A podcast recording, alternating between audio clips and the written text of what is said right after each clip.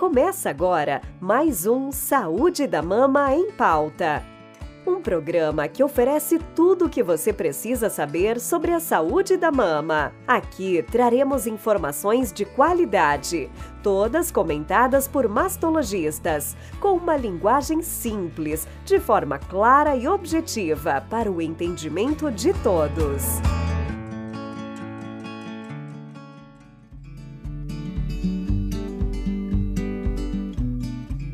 Já vimos no último episódio que nem todo câncer de mama é igual. Por isso, nem todos serão tratados da mesma forma. Uns começam com cirurgia, outros com quimioterapia, uns precisam de hormonioterapia, outros de tratamento paliativo. Mas existe um ponto em comum em todos os casos: a multidisciplinaridade. Nesse episódio, eu, doutora Tamise Dacier, vou tentar explicar para vocês qual o significado dessa palavra. E para simplificar, eu vou ilustrar com um time de futebol. Quando pensamos nos jogadores, nós sabemos que cada um possui um conhecimento e uma habilidade específica, aquilo que ele faz melhor. Mas, para o time realmente dar certo e ser campeão, não basta apenas um jogador brilhante. Precisamos que cada jogador trabalhe bem na sua função e, principalmente, que eles conversem entre si, para articular os lances e pensar nas melhores jogadas.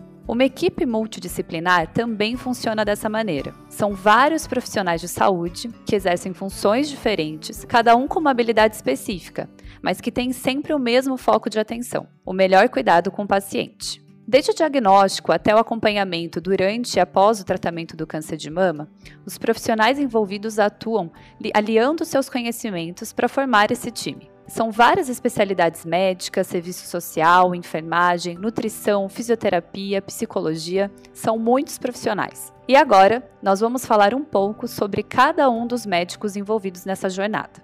Vamos começar pelo médico radiologista, que é aquele responsável por identificar as alterações suspeitas nos exames das mamas e também por realizar as biópsias. Já o médico que examina o material retirado nas biópsias é chamado de patologista. É ele quem avalia, através do microscópio, se a lesão biopsiada é um câncer e também define o subtipo biológico, através do exame de imunistoquímica. O médico mastologista, como já vimos no décimo episódio, é responsável pelo tratamento cirúrgico do câncer de mama, incluindo a abordagem da mama e axila e a reconstrução mamária, que também pode ser realizada por cirurgião plástico capacitado. O radio-oncologista é o médico especialista no tratamento radioterápico, que pode ser realizado na mama após a cirurgia ou em focos de metástase para controle da doença e da dor. O médico oncologista é o responsável pelos tratamentos sistêmicos, que são as medicações que podem ser utilizadas no tratamento do câncer de mama, como a quimioterapia e a hormonioterapia. Temos também o médico geneticista, Lembrando que 10% dos casos de câncer de mama têm origem hereditária, essa especialidade se torna importante na identificação e aconselhamento de pacientes de risco.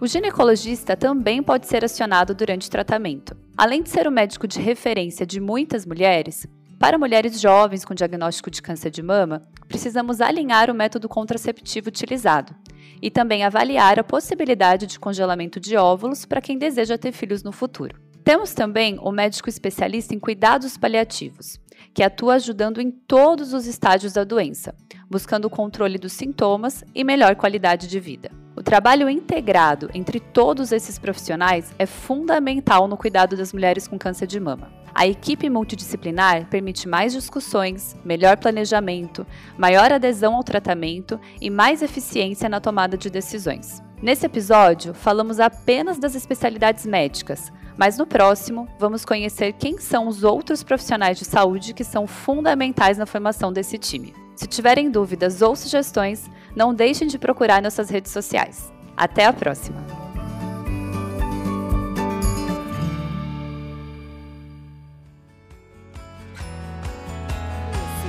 Mais um Saúde da Mama em Pauta programa do podcast da Sociedade Brasileira de Mastologia, voltado para o público em geral.